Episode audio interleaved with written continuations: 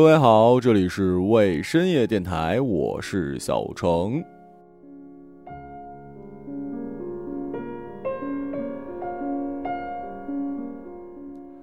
看到这个标题，我想有些人会很好奇啊，就做了这么多期节目。很多老听众已经对我的前半生非常之了解了，知道我读过艺术高中，知道我数学考十五分儿啊，知道我的情感史，知道我的很爱我的奶奶。但是我这么一个穷旮旯的孩子，怎么可能在德国留过学？当然了，我曾经说过啊，到目前为止，我人生觉得唯一一个还没有达成的心愿，就是在国外生活过一段时间。没错，我的确不可能在德国留学。但是啊，我们的听众里面是卧虎藏龙啊，不乏其中有艺术细胞特别多的，且家庭资金持有量啊还是很高的。这个我先说说一下啊，就是有有钱这年头不要大家觉得丢人啊，有钱挺好的，我也特别羡慕。所以呢，我也知道听众里面有很多是留学生，可能现在正在国外留学，也有一些是从国外留学回来了。之前我们有一个节目叫做啊，那是我个人电台的，叫旅游日，其实就是聊大家去各地旅游的一些故事。可是最近呢，因为疫情的原因，可能出不去。结果我在我们的听众里面发现了一个特别宝藏的女孩啊，也是跟我一样搞艺术的啊，她是学钢琴的，结果还是在德国留过学的。前面的一些交谈发现，一个郑州的，嗯，我这河南话说的。不太标准，就是一个郑州的 女孩子，但实际她是在中国音乐学院附中读书的，啊，后来又去了德国，所以，呃，前面铺垫有点长，让我们有请今天的嘉宾笑笑。Hello，Hello。啊，稍微有点紧张。真的是听着就感觉在，嗯，这个广播腔、播音腔非常浓。哎，对了，那个你们学校。你们那个附中应该是没有，你是呃上的附中，然后直接去的本科就读的也是什么来？中国音乐学院是吗？没有本科就去了德国。哦，就是本科就是德国的，所以你们那附中有播音主持专业吗？没有，我们都是就是演奏乐器表演专业。啊，所以说果然啊，播音主持其实。我一直觉得它可能不太算艺术，只有在中国这个算，就是给我们这些学习不好的孩子一条出路。呃，你先介绍一下自己吧，多大呀？当然，你可以说假的也行啊，对，或者 就你不要别不要说，你可以说自己十八什么都可以。然后，嗯，那我就可以说我一把年纪了啊，一把年纪的一个。然后你是郑州，呃，你们家是郑州的是吧？对，老家郑州。啊，那既然是学钢琴出的国，咱常规的套路啊，就怎么学了钢琴？是因为你爸妈小时候看了郎朗啊，还是什么呀？那倒不至于吧，就是小时候可能觉得钢琴起码弹第一个音是有调的，不像什么拉提琴那种，还要拉二胡上去很久，就是没有没有一个音律，所以觉得钢琴还蛮好听的，然后自己选的。啊，你是什么时候开始弹钢琴的呀？我比较晚吧，我从七岁才开始学的。但是我同学，包括附中那些，都是两三岁就开始学。哇塞，说真的，两岁的孩子他能弹出什么？他真的可以弹出曲子吗？一闪一闪亮晶晶吗？呃，应该，应该是可以的。哇塞，可见你知道吗？这个学前教育真的非常重要。我在七岁。啊，我七我别说七岁了，我在十八岁之前可能都没什么正事儿，所以当初学钢琴是呃你在七岁的时候自己就觉得想学钢琴，那你是总得总得有个契机吧？你是看了什么呀？还是班里有同学学，你觉得这不错呀？还是怎么着？没有吧？应该从小就是老听什么音乐频道呀，或者是那种 CD 呀，然后听着钢琴蛮好听的，然后就自己学。嗯，这个东西我不是在艺术高中读过书嘛，然后我那时候接触钢琴已经是一个十六七岁的孩子了，呃，然后呢，老师也是让我学来着，毕竟我们艺术高中这算是公共课的一部分嘛。结果我就发现分脑这件事儿太太难了。我唯一好像会弹的，现在也忘了，但当时可以弹的就是两个手弹的，因为我知道，呃，一个手是弹和，我这个可能不专业啊，就我那时候记得，一个手弹和弦，一个手弹那个音嘛，然后我唯一会弹的是噔噔噔噔噔噔噔噔噔噔噔噔噔噔噔啊。所以你最开始学的时候，这个过程得多长时间能顺过来？或者说专业学钢，你一开始你爸妈就准备让你以后学这个吗？还是最开始是出于一个正好你喜欢，大家就弹着玩呢？刚开始就是喜欢弹着玩儿，而且我这个人也坐不住练琴，就是那种十分钟必要起来一回那种。然后后来是因为换了好多老师，应该面临上初中的问题吧，就是说是上普校啊，还是去上音乐学院这种。因为之前老师都说，就是可能比较有天赋，想让我去考一个音乐学院附中，但是之前没有想过嘛。然后后来因为每个老师都这么说，然后我妈就说到该。上初中的时候说你是选文化课呢，还是选弹琴呢？我当时为了不写数学作业，就去选了钢琴。哎，我似乎发现好像艺术生几乎没有人数学好吧？我应该还凑合吧，只要是挨打的话就能九十多分，不挨打的话也就六七十分。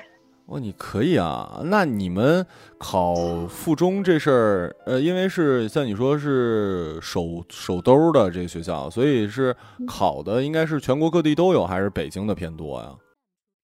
基本上都是全国各地吧。我们是一届全国招生十三个。哇，就是弹钢琴的全中国就招十三个人。对我们学校的名额一直都是这样。哇，那你岂不是真的很优秀哎？那我觉得应该算我运气好吧，因为我只备考了三个月左右，就是我算特别晚的，就是最晚的了。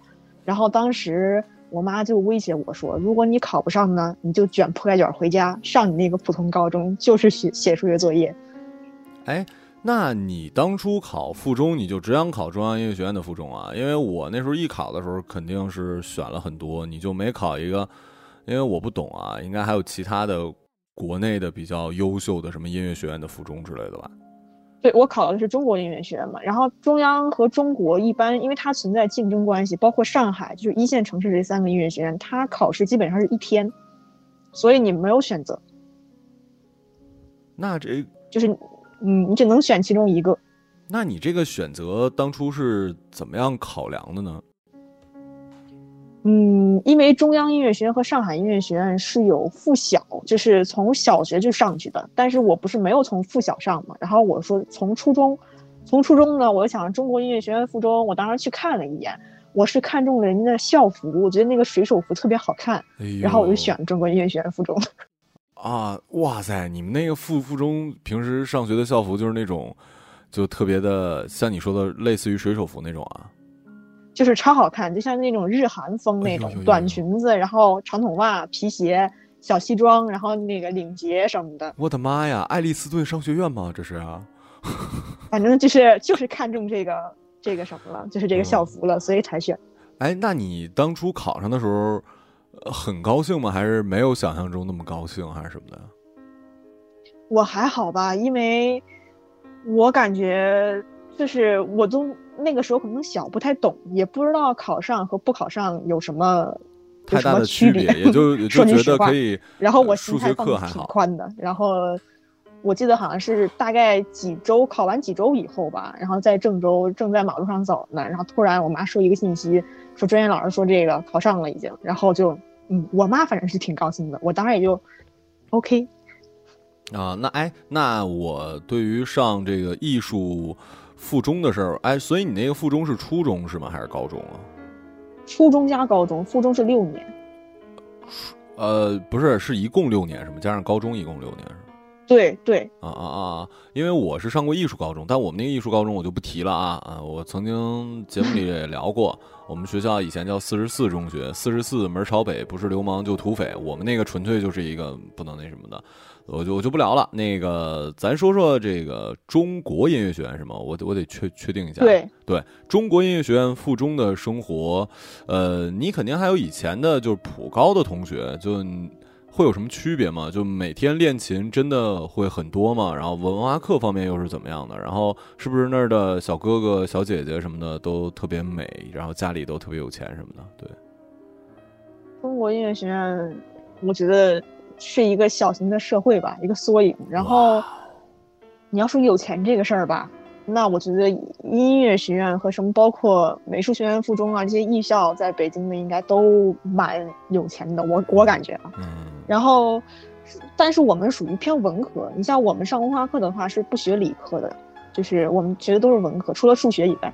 然后就是我们上文化课不会像普校生那样，就是一天都在上文化课，就可能比如说星期一上午第二节是语文，然后下午第一节是体育，然后今天就是其他时间就是练练琴，或者是专业上的课。因为我们中国院儿就是还要修必修戏曲、说唱、呃民歌这些。有有有有有，就是你学钢琴的，你要学说唱是吗？但是说唱不是那种说唱，是那种民间戏曲的说唱，啊，要饭不是不是 那我那个不是就是那个竹板书之类的吗？就那一类的，对，什么京韵大鼓的那种，因为它是中国音乐学院附中嘛，所以就是民间的东西我们要学很多，就是民乐上。哎，那你会民乐吧也？民乐我不会，但是我自己就是玩了一个埙。就是一个乐器，中国比较老的乐器啊，就是带眼儿的那种是吗？对对对，啊，那个那个玩意儿吹出来，我觉得还挺悲的，就是好像啊，对对吧？就是呃，那个哎，我是不是那个成语“浑水摸摸鱼”说的？其中那人就是玩熏的，就好好多个管儿，像像一像那个。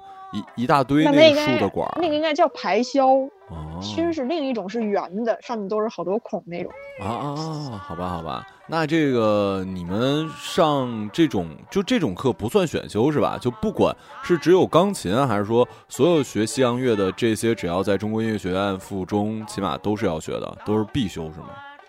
对，必修，所有学生都是必修。那你从什么时候开始决定说准备出国了呢？哎，不不不，等会儿前面还有一个问题。像我们学啊，我听，因为我妹妹是呃，我小姨家，我妹妹也是学钢琴的，当然跟你是没法比的了。这个他们他就跟我说，十级这个事儿啊，只是在外行才会在意这个，就你们那个东西是怎么样？就是而且野蜂飞舞对于他来讲就是。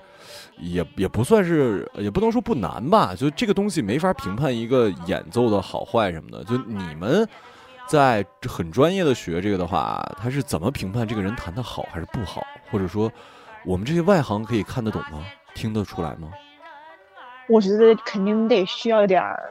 嗯，专业上的知识才能听懂吧？你比如说像那种贝多芬呀、莫扎特呀，包括巴赫呀，它是有固定的演奏方法的。如果你要演奏飞的话，那别人作为内行肯定是一听就听出来的，不是光好听，也不是说光谁手跑得快就算弹得好，就是有很多很多门道。比如说它的共鸣啊，它的整个音效啊，什么都算作。那个就是标准，我懂了。就像那个，因为我听郭老师特别多，郭老师说来着，就比如说背贯口，你这气口如果跟我教你的不对，那其实就是不对的。你背的再快什么的也是不对的，是这意思吧？对。啊，所以最初也都是处在一个模仿阶段，是吗？基本上是吧？对，刚开始肯定都是模仿。啊，那那你们这个，你从什么时候开始决定说要出国了呢？是哎，你在你们学校钢琴专业，十三个人，你能排第几啊？排五。哎呦呦呦呦呦呦呦，厉害啊！可见你看这么优秀的人喜欢我们电台，可见我们的电台又是多么优秀，然后又跟我做节目，又可见这个电台里面。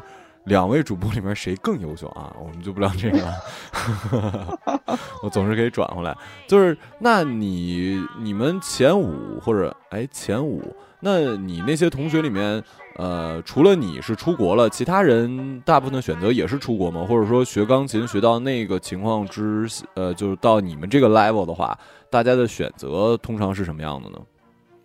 基本上都是出国吧，因为它毕竟是西洋乐嘛。嗯。那出国都出国，我是知道那个奥地利、德国的音乐啊，因为我是外行嘛，我确实不太哎，像什么贝多芬是德国的，是吗？对啊呀呀呀，厉害了！那那个肖邦是德国的吗？肖邦是华沙波兰。哦，好吧，就当初德国是一个学钢琴很多人都会选择的国家，是吗？对，德国在欧洲应该是选择人比较多的，因为德国太多人了，勃拉姆斯呀、舒曼、舒伯特呀、门德尔松啊，全都是德国人。哎呀，你说这些我都听过啊，就我都听过他们的名字，还挺那还有巴赫啊，巴巴赫我知道，巴赫知道那个，我想想啊，无伴奏大提琴什么曲是吧？我特别喜欢那个。对对对对对，那那个那个那个那个确确确实还挺呢的。那去德国这个像。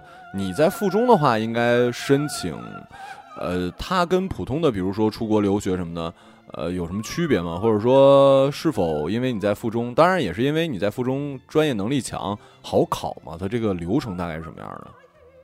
我觉得不好考，因为我们属于纯艺术生，在签证方面可能比普校人少了一个叫 APS 认证，就是纯艺术纯艺术生是免审这一项的。但是去那边考的话，因为国外的评判标准和中国的不太一样，有时候经常会出现，可能你在这个班里面第一名和最后一名去考，但是第一名没有考上，最后一名考上，非常正常。哎，所以说他们的那个老老师听的所谓的那个感觉，跟我们中国的音乐老师听的感觉可能是不太一样的，是吗？对，因为中国可能比较讲究技术稍微多一点，但是国外可能稍微讲究一点音乐呀，包括你对曲子的理解啊、背景啊这些比较多。啊，所以说其实都是同样的人弹同样的曲子啊，我我也想起来了。所以说郎朗为什么是郎朗啊，是吧？那个李云迪为什么是李云迪？很多人可能技术上确实比他们强，但人家是大师，然后其他人不是。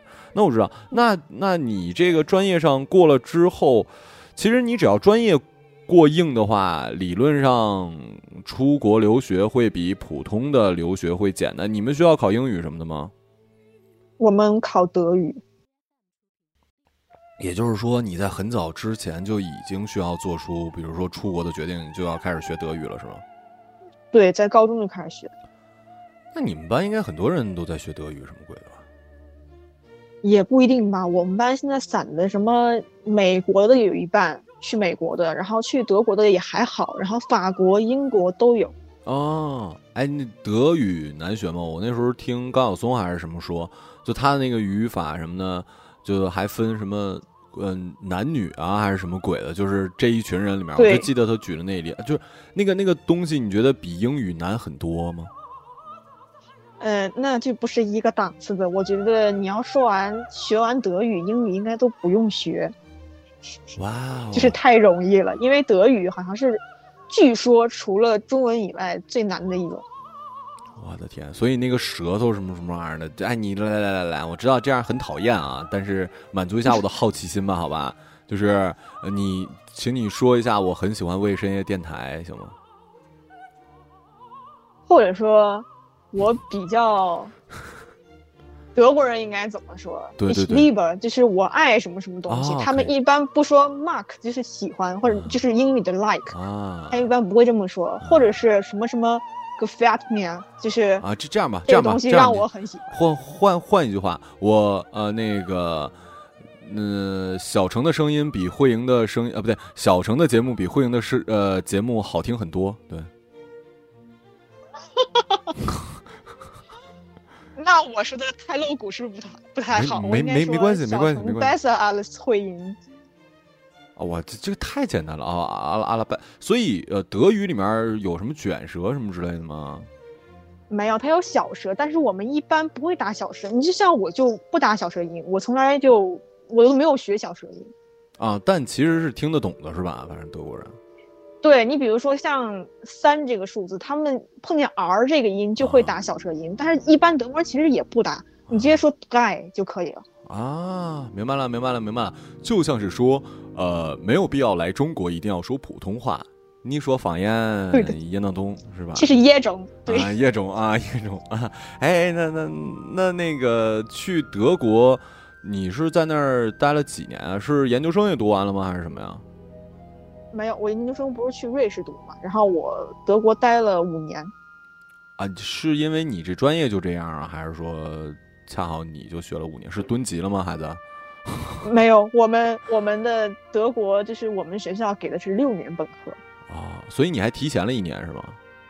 也不至于吧，它是四年至六年，然后你随意，因为德国很少很少有人去四年，就像中国人这样，他们没有这种学制，没有说大一大二大三，他们就说我第几学期。啊，明白了明白了，反正你只要修满这些学分就 OK 了，是吧？对。啊，你牛逼的话，两年学完你就两年毕业。啊，那是不可能的，就是你最少最少要四年。啊，我懂了，就是你在四年之内，你就算把所有课学完，你的分儿其实也到不了的，是吧？对。啊，哎，那那那那说说我，我们先先说专业的事儿啊，再说那个非专业的事儿，就显得我的节目格格调高一点。那个 就是。这个国外，你去国外，因为你之前在附中已经上了六年的钢琴课了，你会发现国外的老师，就像你说，他们在选人的时候，其实标准跟中国的就不太一样。那么他们在教课方面跟中国老师有什么区别吗？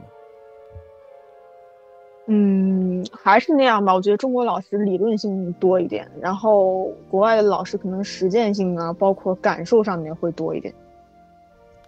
可是这个东西。他好表达嘛？因为你你懂吗？就是 feel 这个事儿，他怎么能跟你传达的那什么呢？就比如说你这个不对，因为我是觉得是这样。像我学播音的，我后来发现，比如说我在教学弟或者教学学生什么的，我说，哎，你这个音发的不对啊，或者说你应该怎么怎么样，就你不能就跟他说你这个不对，你应该更，呃，就像甲方提需求一样，应该更。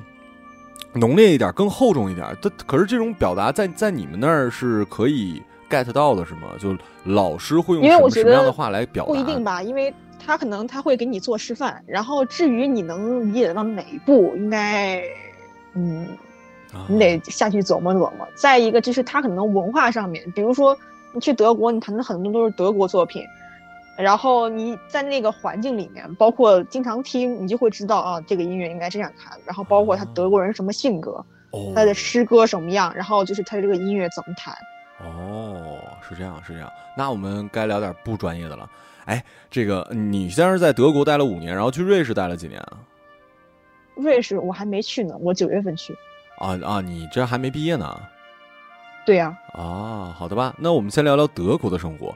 就是听说呀，这个。德国吃的特别不好，然后他们那儿比较有名的是猪肘子，是吗？还是猪蹄儿来着？我忘了。猪肘子啊，对，那个肘子跟郑州的肘子有什么区别吗？在郑州我没怎么吃过肘子，他们那边是一人一份儿，一人一个肘子，然后就是烤的呀，或者怎么样。那玩意儿好吃吗？你吃不了吧？不好吃。啊，那个特别不好吃。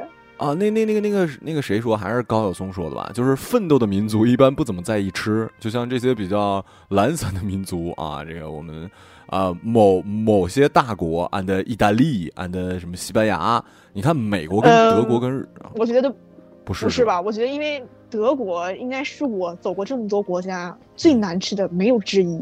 哎呀，那要不然人家曾经是吧？那对吧？从工业上，人人厉害啊，对不对？他不是他，他除了肘子还有什么吃的呀？就是难难难吃系数还是每一个都好吃？还有啊，汉堡不是德国，不是德国发明的吗？hamburger 吗？汉堡是美国的吧？我怎么不觉得是德国的呢？可是汉堡这个城市不是德国吗？啊，这个城市是，但是它叫 Hamburg。啊，Hamburg。那那你你说先说吃吧，就它还有什么难吃的东西，跟大家介绍一下。呃，什么？我们那个特别有名叫图林根香肠。前一段什么肯德基还是麦当劳特别推出的那个汉堡里面那个香肠，就是我们那个州、我们那个城市的，巨难吃，除了咸味儿就没有其他的味道了。而且经常食堂吧会把它给做的更难吃，像像屎一样，因为它的粗细也就是那样。哎呀，然后还给你弄一半，然后他还给你煎焦了，是一层黑的，然后上面浇一层黄酱，你可以想一下。我的妈呀！就是哎，那他们那边主食吃啥呀？主食要么就是米米饭，就是一粒儿一粒儿的，跟中国完全不一样，就是像嚼那个皮筋儿一样。然后要么就是那种土豆，然后但是是一整个的那种土豆，就蒸一下，然后浇一个酱。那你娘啊，这不跟我跟我玩这个农家乐呢？一整个。哦。所以就是因为疫情，这一次德国的餐厅都倒闭了很多，因为也没有办法外卖，就没有人吃。哎呀，那他们就不吃别的了？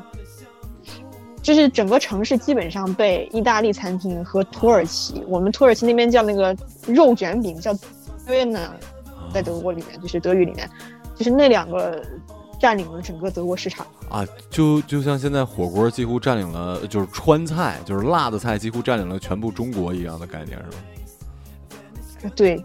哎，那那那那那那我们说说点好吃，那你觉得土耳其跟意大利的菜好吃吗？嗯，土耳其我也没有觉得有什么好吃的，可能我也没去过吧。就是它都是改良过在德国这边。意大利的话，我是去过。意大利有那些什么海鲜呀，包括真正的海鲜面，还有那个墨鱼面，就是吃完以后嘴里面都是黑的那个，都蛮好吃的。哦，哎，那你你回你会在那边的时候自己做饭吗？很少吧。嗯，所以你是本来就不爱这个事儿，还是说你还是能忍？就是你实在懒到，即使难吃，你也不想，你也不想自己做呀？那也不是，主要是平时上学太忙了。因为德国人是吃两顿饭的，他没有中餐，没有中间那个午餐。Oh my lady Gaga，那那那他们还能长那么大个儿？那就是基因呗，因为他们，你像我老师，就是早晨。呃，喝一杯咖啡，然后一片面包，中午是不吃的，然后晚上再一杯咖啡，随便吃点沙拉。哎呀，够健康的。那你去那去那边之后瘦了吗？我前两年是可以瘦的，一般瘦十斤，但是今年疫情实在是没有瘦下去。啊，回了家实在是那什么。哎，那你在德德国的时候？因为你等于小时候还是在郑州生活的，那么呃，就当然你也很长时间在北京，所以你在国外的时候最思念我们国家的什么东西啊？嗯，吃的方面啊，对，吃的方面，我曾经有一个学期带过去了一箱卫龙辣条。啊，哎对哎对对对对对，外国人吃辣条什么反应啊？就是神奇，然后我跟他们，他们以为是肉，然后我说这个是豆腐，然后所有人都不信，因为我带上聚会，就是去带过去聚会用嘛。然后就是当时有十六个，哎，十二个国家的人，然后我都让他们每个人尝一下，他们都说超好吃，这些东西是怎么做的？啊，而而且当你说出这是豆制品，他们就更感觉哇，中国真的是一个神奇的国度，是吗？嗯，对他们完全不信。哦哟，那看来辣条这个垃圾食品是全世界的通用语言啊。对，我觉得德国人应该是没有吃过这些中餐，但是慢慢的城市里面有中餐馆以后，他们也是经常去的。啊，那这个外国人，你你会觉得啊，就我们没有打地域炮什么的意思啊，就你觉得哪个国家的人？最或者说你们班级吧，哪国人最多啊？就是从音乐天赋上，就就你们班来讲，我们不说国了，我们就说你们班，或者说你认认识这些搞音乐的各种乐器的，你肯定也认识别的乐器的，哪国人最多呀？我觉得应该韩国人还蛮多的，然后俄罗斯人也蛮多。哦，韩国人，韩国人，嗯，你的韩国同学是男女的？嗯，都有。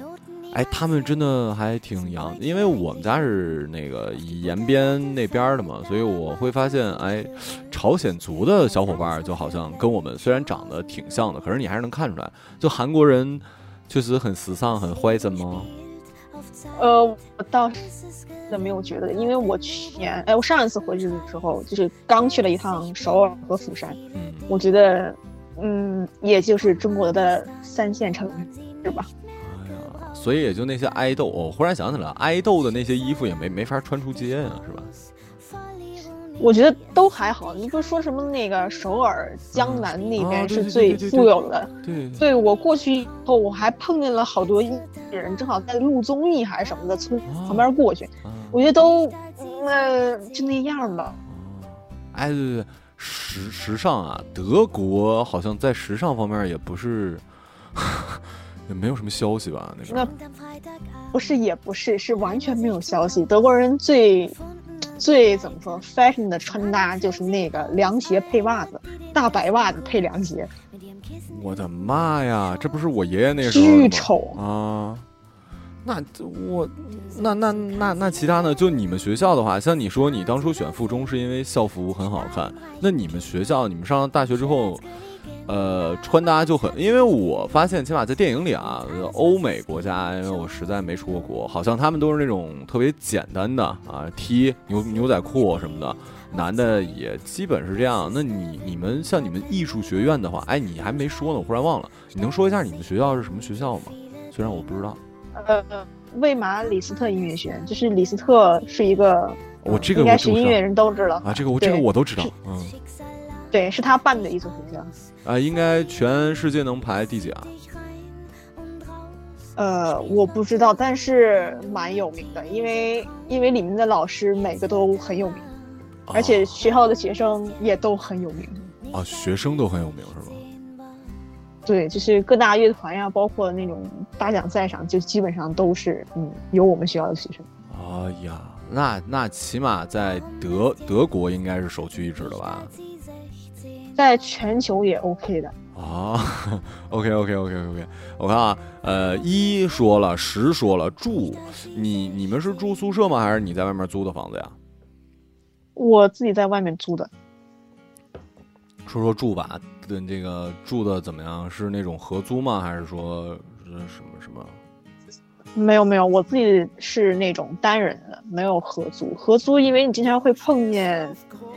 嗯，我不是歧视他们，这是印度人，印度人的生活习惯，你实在是 get 不了。说说说说说，印印度人的生活习惯是怎么样的？天天吃咖喱。印度人吧，首先，嗯，对，首先是不洗澡，然后呢，多人挤一个屋子里边，然后那个咖喱啊，根本就不是咱们吃那种咖喱，就是一种那个无法形容的味道，是那种黑咖喱。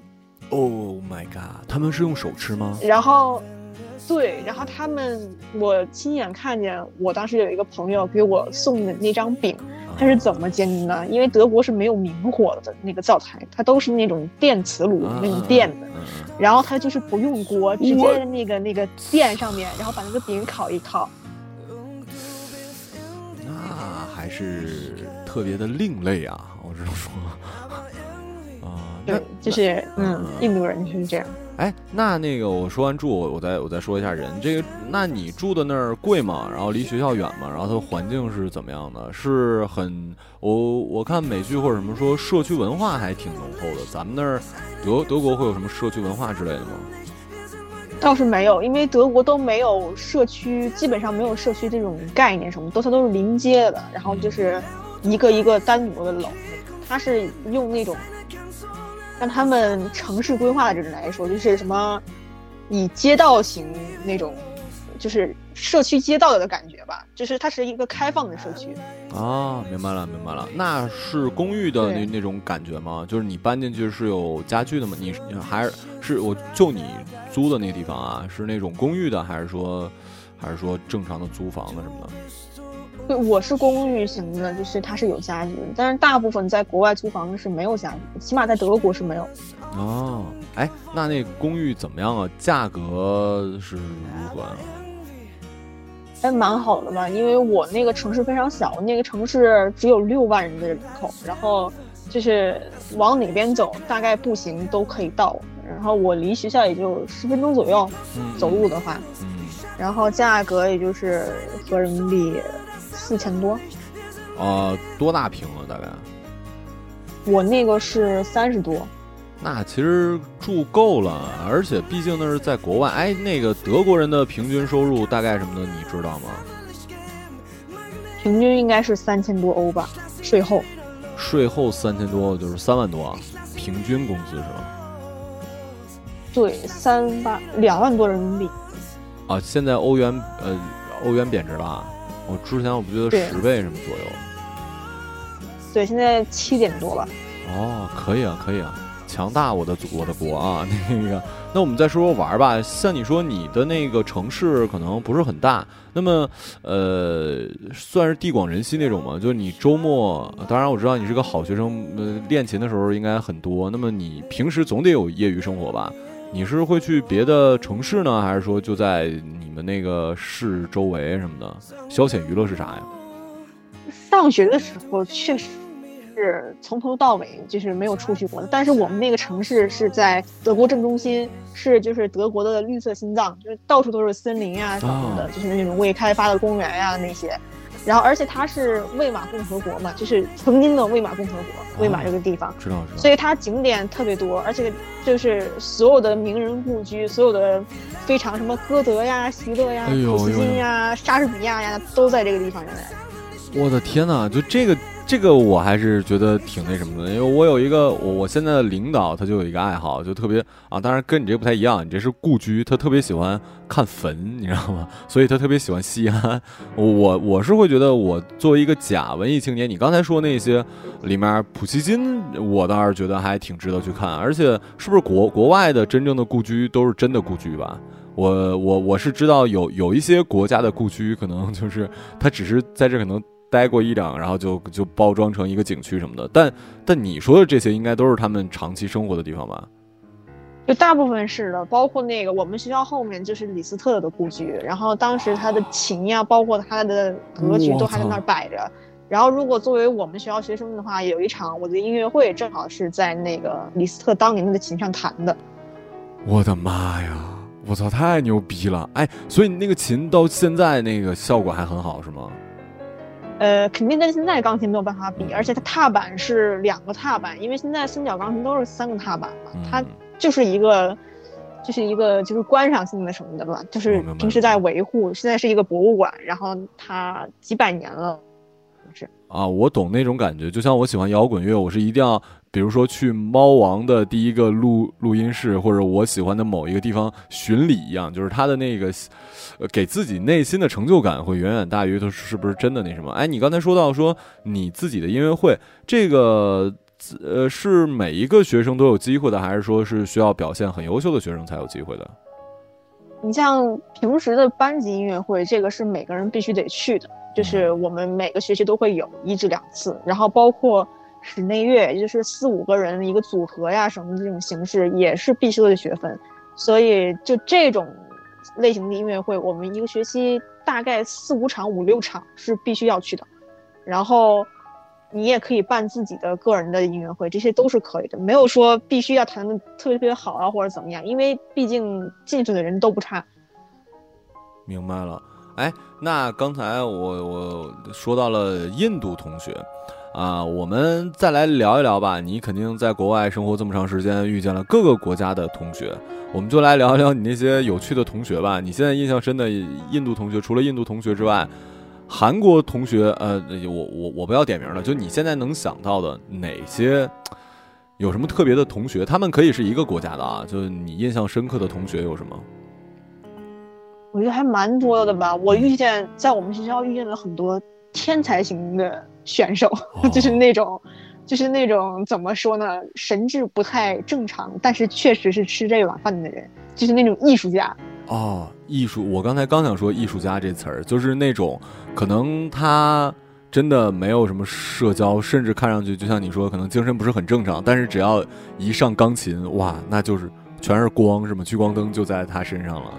对，非常多。你看，我印象比较深的、比较搞笑的，我一个同学是德国人了。然后，是因为一般学音乐的人，不是说就是唱歌一般不太会跑得很厉害。然后他是拉大提琴的，他专业超级超级无敌好。然后他去唱唱练耳的时候呢，他压根儿找不着一个音都找不着调。然后我们老师说你的音域在哪里？他说我没有音域，我自己找不着。我操！可是你你说他他是拉大提琴的是吗？对，但是他专业超好。对呀，就是因为就就像你刚你最开始说你学钢琴一样，我们是知道弦乐是你需要自己，你起码你要听得出来。你你那他难道听也听不出来？他他能听出来是吗？但是他唱不出来。对，他就他挺神奇的，反正是。我操！我操！真是啊，那真的我觉得。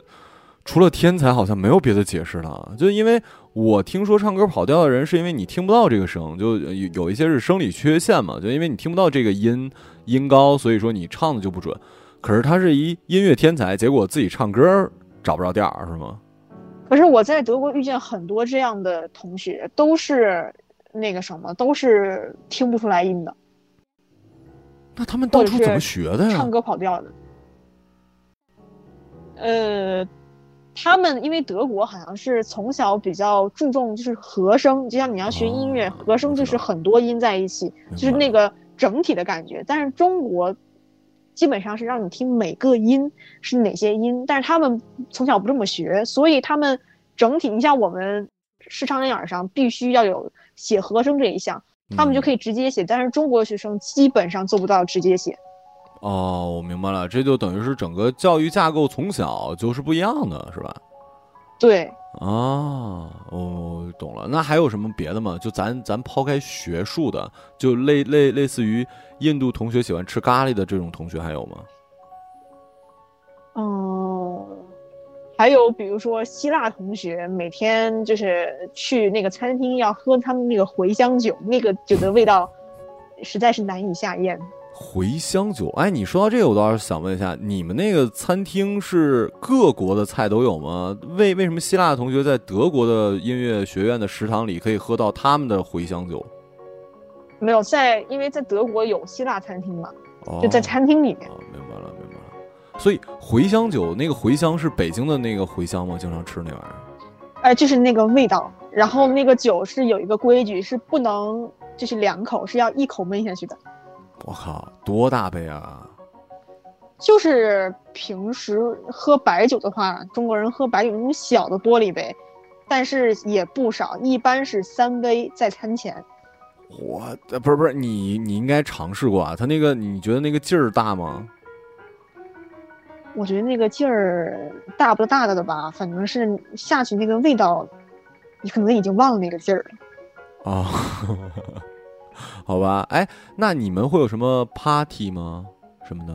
还是你的学业太忙了，没有没有时间什么 party 啊？很少很少，我只参加过一次 party，就是那种卫龙辣卫龙辣条的 party 吗？那那次啊？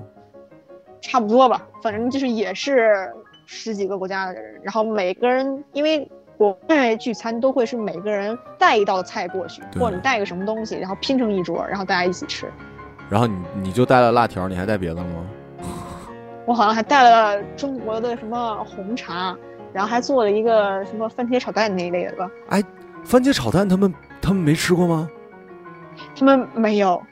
我的妈呀，番茄炒蛋那玩意儿多下饭！他们他们吃完之后什么评价？就是他们都会问怎么做什么的，就是因为他们都没有见过，他们的菜都是什么烤箱。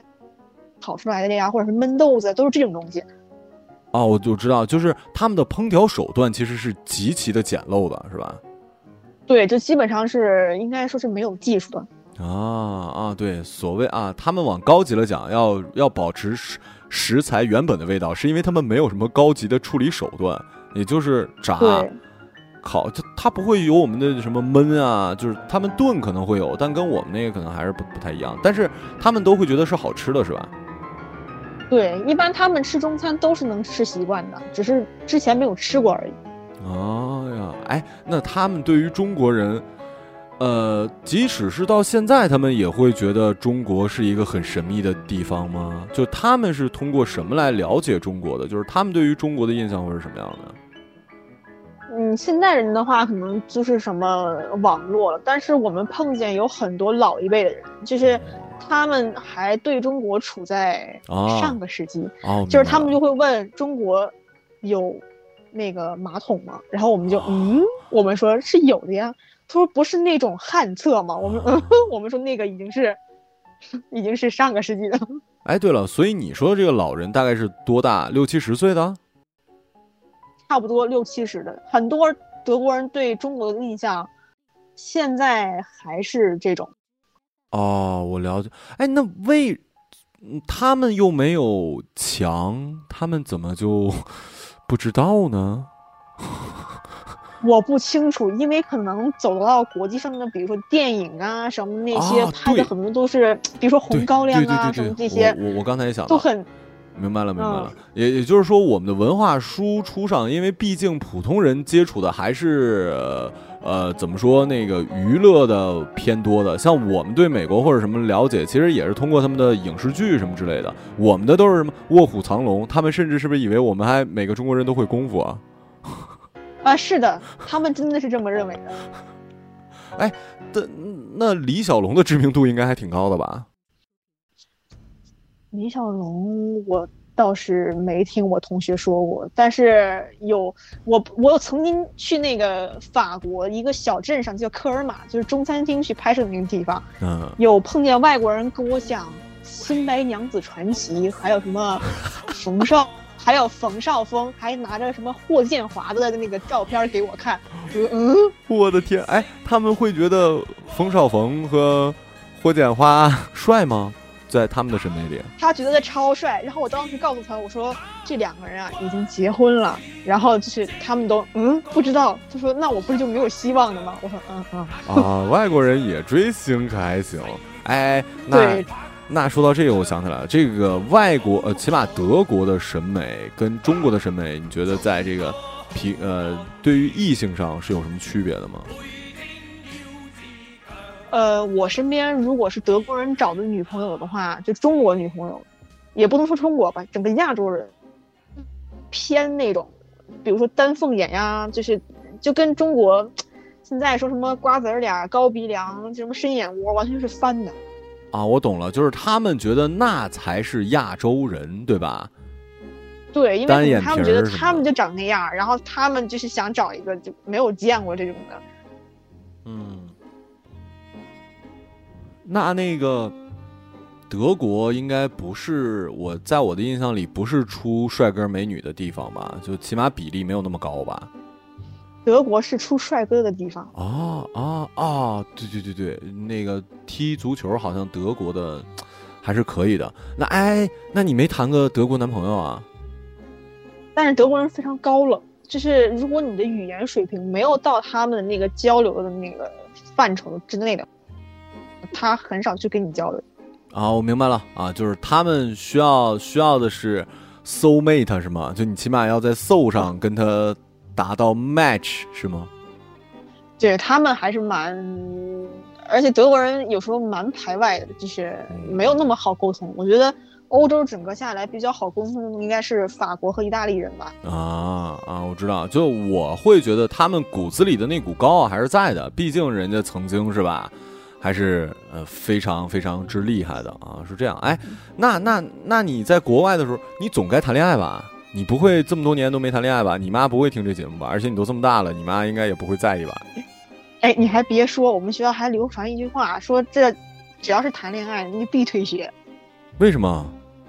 因为太忙了呀。就是我曾经我楼上的一对情侣，就是早上出门以后各干各的，然后晚上十点十一点才见面回来。啊，所以你是那种，呃，特别优秀的留留学派代表，那你就没有心动过吗？你你都这么大啊，不是啊？当然你比我小，就是你你你你在国外就没有心动过吗？他是一个外国人吗？还是一个中国人啊？他是一个什么样的人呢？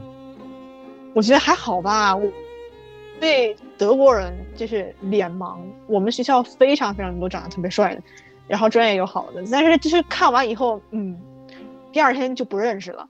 啊，反正我也没有同学，然后中国人就也还好，因为我们学校包括我们旁边还有个大学叫包豪斯嘛，应该非常非常有名的一个学校。然后这两个学校的中国人非常非常少，特别特别少。啊，所以说，也就是说，嗯，好吧，就是你是一个醉心于学业的女孩子，不去考虑这些儿女私情的事儿。那你这你在国外这么长，因为你。你出国也这么多年，你这五年都没谈恋爱啊？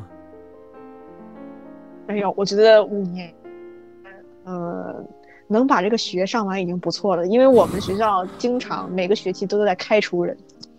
我啊，也我靠，你那你们这个真的就像你说，保住保住学籍就是一件 一件一件一件每天都要考虑的事儿了，是吗？对，挺难的，就是每年。我基本上认识的人每年都在被开除，就都有。哎呀，那真是还挺惨的。那咱们再说说那个未来吧。你是马上要去瑞士读研究生了，那么你要即将去的这个学校是什么学校啊？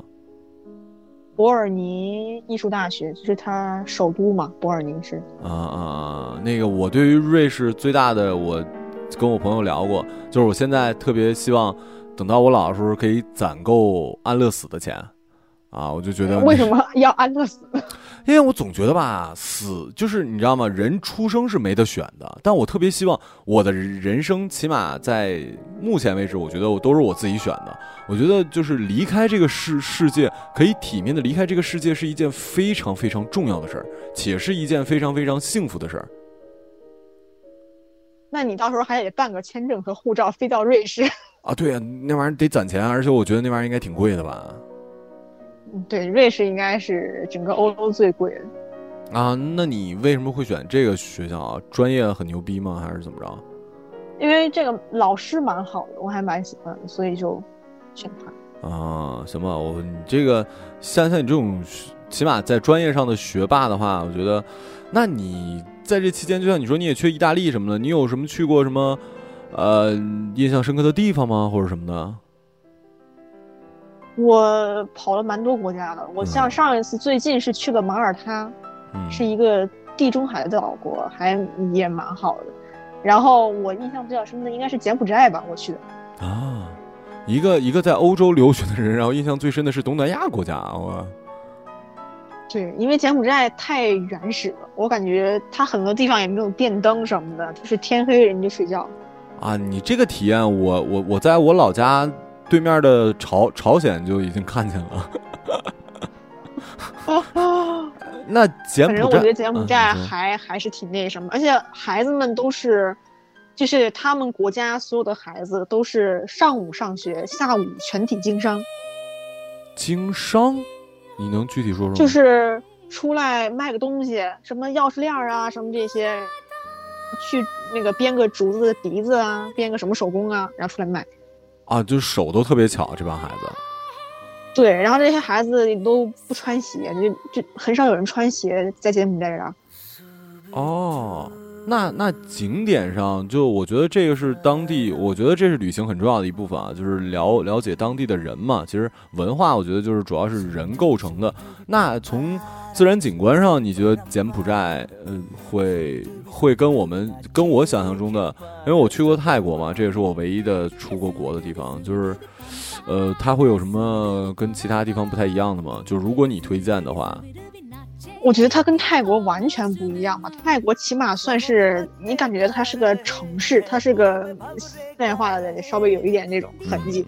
就柬埔寨完全是原始的，包括它景区都是已经塌了的那种。我去的吴哥窟嘛，嗯，然后就是它的雕像啊、神庙啊什么的都都在那儿塌着，然后也没有就是栏杆围一下呀，什么的什么的都没有，就是纯原始。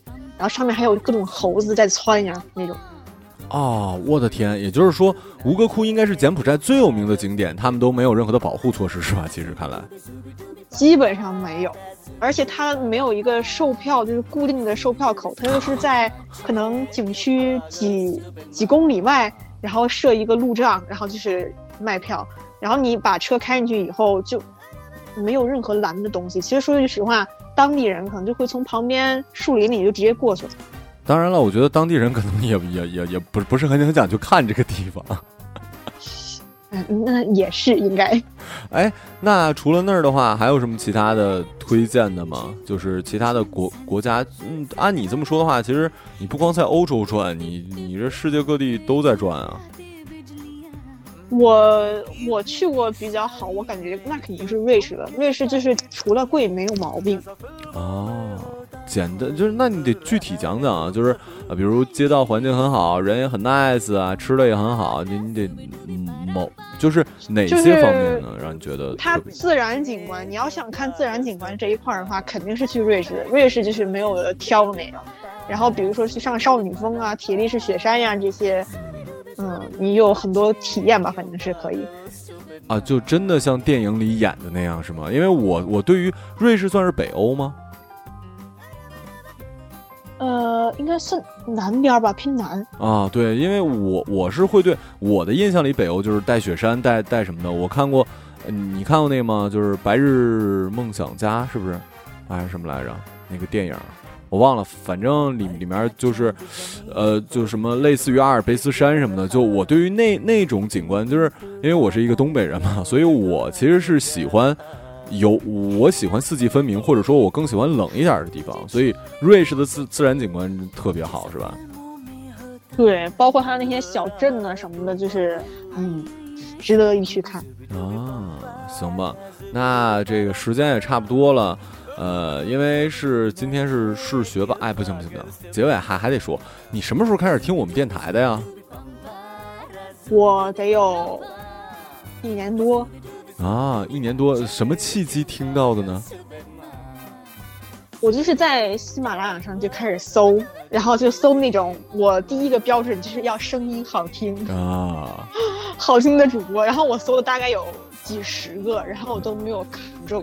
然后我觉得嗯都很，然后那些内容吧感觉都相同，都是那种心灵鸡汤。嗯，然后后来就搜着你们俩的，然后觉得嗯挺好的，就是这个。啊，哎，所以那个时候你还在国外呢，是吧？对，我在德国。哎，对，你在德国的时候听着我们俩，那个时候应该还是万电台呢，是吧？一年前。对。啊，对对，你那你那时候的，是否会有一种怎么说异样的感觉呢？因为你周围毕竟肯定还是外国人，就像你说，没有什么中国人嘛，对。反正我是每天晚上都会听，然后就一直在那放着，可能听的就感觉，嗯，声音也舒服，然后就是整个人比较放松。啊，peace 啊，可以的，可以的。所以说实话，你你应该是更喜欢女主播的节目吧？啊，说句实话嘛，我比较喜欢你的声音。我靠，我这真的很难得。虽然我知道我声音还行，但是我已经听了太多了人说，最开始是听我节目，然后后来发现女主播的节目特别好听。哎呀，对，即使是假话，你也不要再改了啊！对，就这这句话对我来讲已经非常重要，已经有。啊，我那个呃，谁来着？对，孙老师说了，我现在都靠那个慧莹带我火呢。就我现在已经完了，就我自自己的话已经完完的了。我节目里面，你你最印象最深的一期节节目是哪个？或者你现在大概能想起来的是讲的哪一段什么的呀？妈呀，那我还真不太能想起来。就是陪伴，但是我确实，我确实第一个就是。找的时候听的是你的那个声音，然后我就说，嗯，这个可以，因为当时我朋友也在我旁边嘛，然后我们俩同时觉得，嗯，这个男生声音行，就这个。哎，你朋友是中国的人？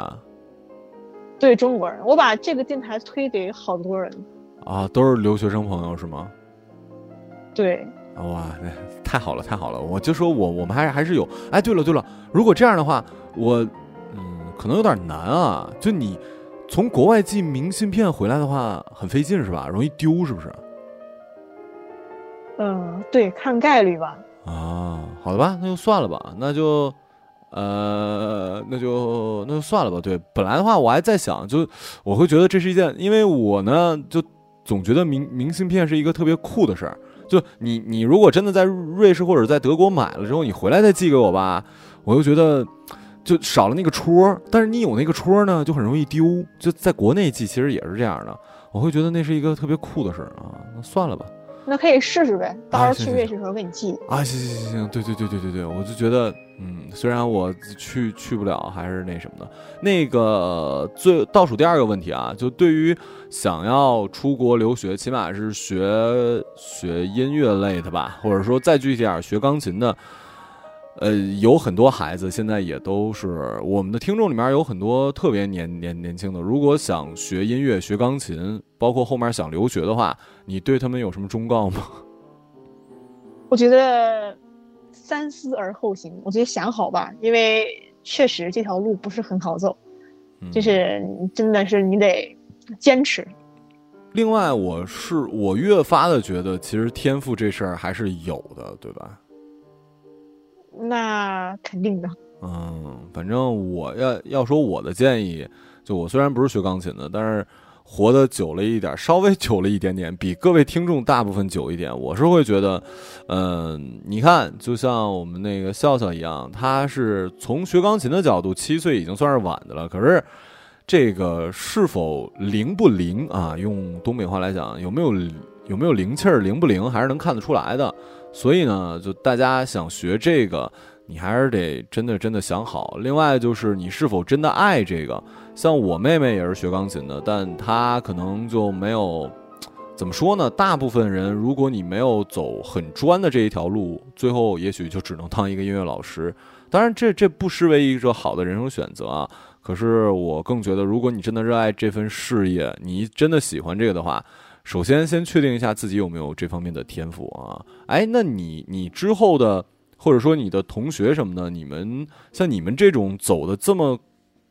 呃，专这么专的话，未来会是什么样的呀？是当大学老师吗？在国外，还是说回国内当老师吗？还是怎么着？还是成为朗朗那样的演奏家吗？呃，我们身边已经有那种就是演奏家型的那种了，就是嗯，可能基本上都是当大学老师什么的，因为现在音乐学院里面要老师这个资格也是蛮高的，都是博士生。哦，哎，对了，那像你出国的话，比如说你在瑞士的话，呃，那么好的学校毕业回来，你是准备回国的吗？还是准备在国外啊？我肯定回国呀。为什么？想念你的那个胡辣汤吗？那那确实是。啊，所以啊，不过你在瑞士如果研究生什么回来的话，应该在国内。的的好的学校当音乐老师应该就还，呃，容就未必非要博士吧？还是说也是一定要博士？呃，应该就是好一点大学和音乐学院就是直接就说要博士。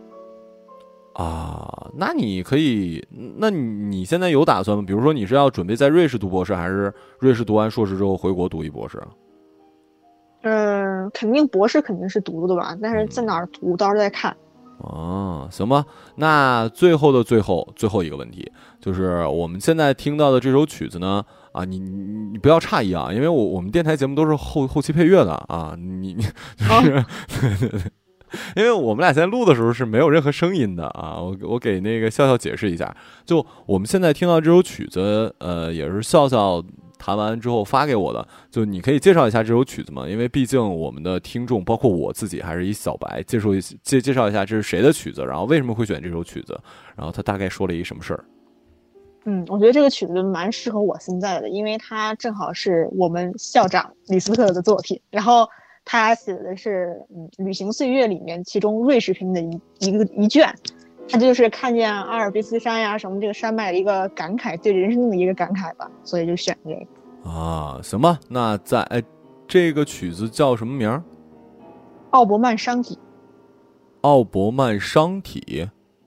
山谷。啊，奥伯曼山谷啊，这个名字就还挺好听的。那就在我们笑笑的啊，这真是现场演奏啊！哇，这个我你你们想想，你们多厉害，你们。哇，特别厉害的一个人，我就我反正觉得，就是我认识人里面，应该是从音乐上，我个人觉得古古典乐里面最牛逼的人了啊！你。现场的啊，当当当然不是这个现场啊，是他真的自己弹的，在这首曲子里面结束我们这这期的节目吧。然后也欢迎大家，是否还有比如说特别的经历，包括过一段时间我可能还要采访一位牙医，然后大家可能嗯呃对这个特殊的职业呀、有趣的职业，或者你有什么特别的人生经历，都可以在微博私信我，然后可以来。我们一起做节目，还是那句话，我们叫为深夜电台了。我们是希望可以跟大家一起来做节目，然后一起来分享这些事情。这就是我做电台一直觉得，即使没有钱也很开心的一件事，就是莫名其妙的，在你不知不觉间，你就陪伴了世界各地的人一段人生，好吧？然后那就感谢各位收听我们这期节目，我们下期节目再见，拜拜。